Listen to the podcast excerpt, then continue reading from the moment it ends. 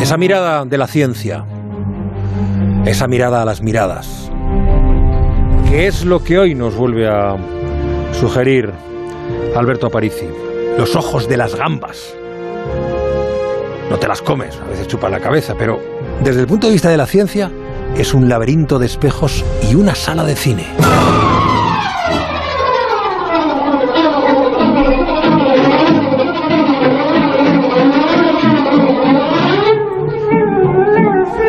Hace unas semanas les contábamos al son de este vuelo del moscardón cómo funcionan los ojos de las moscas y desmentíamos esa idea de que ven mil copias de la misma imagen. No. Y adelantamos que íbamos a seguir explorando el mundo de la visión y tratando de ver con ojos que no son los nuestros. Ojos diferentes de los que a veces nos separan 500 millones de años de evolución. Alberto Aparici, buenas noches. Hola, hola Juanra, muy buenas noches. O sea que hoy nos vamos a meter en los ojos de las gambas. Sí, señor, efectivamente. Unos ojos que además no nos son desconocidos, ¿no? Porque el- el- los hemos mirado, los hemos tenido cerca y algunos hasta a lo mejor se los ha comido, aunque en principio no hay que comerse los ojos de las gambas. Pues hoy vamos a hablar de lo que de verdad te prometo que es una auténtica fantasía de la naturaleza. Yo cuando lo descubrí hace un par de años eh, me quedé completamente sorprendido. Eh, en realidad no son solo los ojos de las gambas, sino que son los ojos de gambas, cangrejos, cigalas, la gran mayoría de esos parientes que forman un grupo de crustáceos que se llaman decápodos, porque tienen 10 patas principales. Y de hecho, animo a nuestros oyentes, ya que estamos hablando de cosas que, que podemos tener en casa, pues que si alguien tiene una lupa o incluso un microscopio, eso sería estupendo si tienen un microscopio, que cojan una gamba y que le echen un, un vistazo a los ojos, porque lo que van a ver yo creo que es muy instructivo. Eh, bueno, me estoy acordando ahora de tip, no, no sé por qué, pero en fin. Yo ahora mismo no tengo ninguna gamba a mano. Explícame más o menos eh, qué, qué- qué se ve. Bueno, pues lo que se debería Música ver de gambas. y-. lo que se debería ver y depende un poco de qué tipo de crustáceo estemos hablando, porque los que tienen los ojos muy negros a veces es difícil de ver, deberían ver una especie como de cuadrícula, como, como si el ojo estuviera hecho de, de pequeñas celdillas, ¿no? Y los que nos escucharan hace unas semanas o que sepan un poquito de, de ojos de invertebrados, pues dirán enseguida, hombre, pues ya está, estos son ojos compuestos igual que los de las moscas. Y les recuerdo a los oyentes que no recuerden lo de las moscas, que estos ojos de las moscas y de muchos insectos están hechos como de miles de pequeños ojillos, ¿no? Ojos muy pequeños, cada uno con su lente, cada uno con su retina, y estos ojillos forman una especie de, re- de rejilla de forma que cada uno mira en una dirección. Y en la práctica, estos mini ojos, cada uno de ellos es como un píxel del ojo completo, ¿no? Y la mosca pues tiene dos kilopíxeles, tiene dos mil píxeles de ojo, ¿no? Bueno, pues en las gambas vemos también esta especie de cuadrícula, digamos. Pero supongo que, que esa cuadrícula no es como la de las moscas. Mm, no, pero te voy a responder citando un libro que además me ha sido muy útil para, para hacer todos estos programas. Es un libro maravilloso de, biología, es un libro técnico en realidad, publicado por la, editorial de Oxford, que es el Animal Eyes de Michael Land y Dan Eric Nilsson. eh, que la verdad es que si a nuestros oyentes les gusta leer en inglés y les gusta esto, se lo recomiendo. Es una monografía, pero es una delicia de lo bien que se entiende todo. Y dicen Land y Nilsson en su libro. Hubo un tiempo, entre 1955 y 1975, en el que las gambas no podían ver. ¿Mandé? O sea, como- o sea, entre 1955. O sea, 20 años, el que, ¿cómo que no podían ver en esos 20 años las gambas?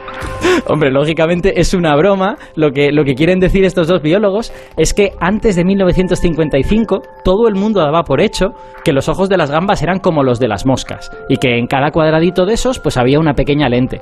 Y en los años 50 lo que se descubrió con nuevas técnicas que permitieron ver eso es que la cuadrícula de las gambas no tiene lentes que está llena de una especie como de gelatina que, que no tiene suficiente fuerza como para hacer de lente, ¿no? Y es más, debajo de esa cuadrícula no hay mil pequeñas retinas, como en la mosca, sino que hay una única retina muy grande que está bastante más abajo y con líquido transparente por en medio. Entonces, claro, cuando descubrieron eso, los científicos dijeron, pero, pero ¿cómo demonios ven las gambas, no? ¿Cómo, cómo se forma una imagen en esa retina si no hay lente?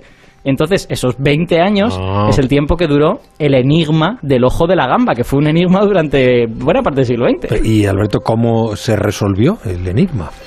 Bueno, el enigma se resolvió en los años 70 cuando el biólogo Klaus Voigt descubrió que la cuadrícula, esa cuadrícula que en principio pensábamos que era una especie de andamio para sostener las lentes, una, una- simplemente una cosa estructural, Mm. pues resulta que esa cuadrícula estaba hecha de espejos. Que la sustancia que forma esa cuadrícula es reflectante y que resulta que cuando la luz llega al ojo de la gamba, los espejos la reflejan hacia adentro de tal forma que se forma una imagen del exterior justo delante de la retina. O sea, es, es literalmente como si el ojo fuese una minúscula sala de cine en la que hay un solo espectador, que es la retina. Y esos espejos le traen el mundo exterior a la retina para que pueda verlo. A ver, espera, o sea, ¿me puedes explicar un poco más detenidamente cómo funciona eso de los espejos y el cine y esto? Vale, esto, esto es la típica cosa que si tuviéramos un dibujito sería mucho más fácil de entender. En la, Pues en la radio Ya, no ya, tenemos ya- estos lujos. ya te, ya te emplazo a que lo hagas para colgarlo en redes sociales y lo recoges. Sí, efectivamente. Bueno, pero lo explicamos un poquito Sí, con palabras. favor. Lo que, lo que los oyentes han de imaginar es que ese ojo es un montón de espejos dispuestos en forma de semicírculo. Que se imaginen un semicírculo en el que eh, pues tenemos apunta hacia arriba, digamos, el, el semicírculo, ¿no? Entonces, los que están más arriba de ese semicírculo, esos espejos están en vertical, así que la luz puede pasar. Y los que están a los lados están cada vez más en horizontal. Entonces, lo que ocurre es que la luz que llega de frente no encuentra el espejo, lo que ve es un agujero y entra, pasa hasta el fondo y ya está. Y sin embargo, la que llega a los lados del ojo se encuentra con un espejo que la desvía hacia adentro, hacia el mismo punto en el que ha ido la otra luz. Y así en ese punto es donde se forma esa pantalla de cine, entre comillas, en la que la retina observa la realidad. Pero espérate, porque la cosa es todavía más divertido que esto. O sea, porque este sistema que acabo de describir, si pudiéramos ver el dibujito, nos daríamos cuenta enseguida de que solo funciona cuando la luz viene completamente de frente. Si tú pones luz que viene un poco desde la derecha o un poco desde la izquierda, ahí los espejos se vuelven locos, empiezan a reflejar cosas en cualquier dirección y ni pantalla de cine ni nada. Entonces, las, las gambas tienen todavía un secreto más que es maravilloso. ¿Y cuál es ese secreto? Pues lo maravilloso del secreto es que encima lo hemos visto todos, que lo hemos visto seguramente en nuestra vida diaria. ¿Tú has estado alguna vez en una de estas peluquerías o en, o en tiendas de ropa en la que tienen dos espejos formando una esquina, un ángulo recto? Es como, como si fuera una esquinita hecha con espejos. Sí, en alguno estado. Pero espérate, ant- antes de seguir, vamos a escuchar las señales horarias de las 10, de las 9 en Canarias, y seguimos si me resuelves el enigma de los espejos en ángulo.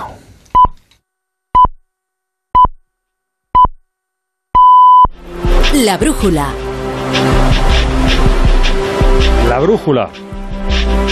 Entrando en la tercera hora de la mano de Aparici, en la apariciencia, hoy estamos hablando de ojos de animales, en particular de los ojos de la gamba, que tantas veces hemos mirado, pero que tampoco conocíamos. Estábamos en el secreto del ojo de la gamba y lo vinculaba eh, Aparici a esa mm, a esos espejos en ángulo recto eh, o en ángulo sí en ángulo recto que hay en algunas tiendas como si fuera una esquina hecha de, de espejos sí yo creo que todos podemos pensarlo Sí, de hecho, si, si nuestros oyentes recuerdan la experiencia con esos espejos, lo que ocurre es que tú estás viéndote en la esquina, tú te ves en la esquina y a diferencia de espejos planos, cuando te mueves, te sigues viendo en la esquina. O sea, es que es como si la, como si la imagen... eh, tu imagen estuviera en la esquina y te estuviera como persiguiendo, ¿no? Tú te mueves y la imagen sigue en la esquina. Y eso es por pura geometría, porque dos espejos formando un ángulo recto siempre reflejan la luz en la misma dirección en la que vino. Entonces, claro, estés donde estés, siempre te reflejan tu propia imagen.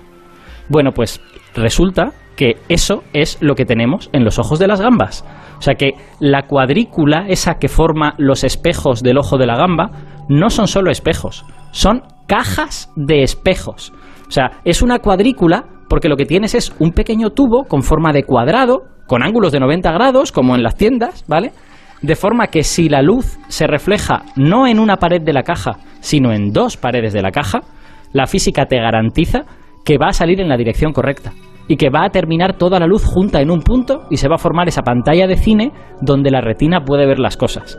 Es una, es una cuestión de óptica geométrica que es un ejercicio que casi podrían hacer estudiantes de bachillerato. pero a ver Estudian y todo eso en el ojo de una gamba todo eso miles de veces en el ojo de una gamba, porque cada, cada trocito de la cuadrícula es uno de estos espejos cuadrados. Entonces, a mí me parece alucinante, porque es como si la evolución descubre los espejos de los probadores de ropa y la evolución se dice a, sí- y la evolución se dice a sí misma, "Mm, esto, esto yo creo que puede servir para hacer un ojo. parece buena idea, vamos por ahí.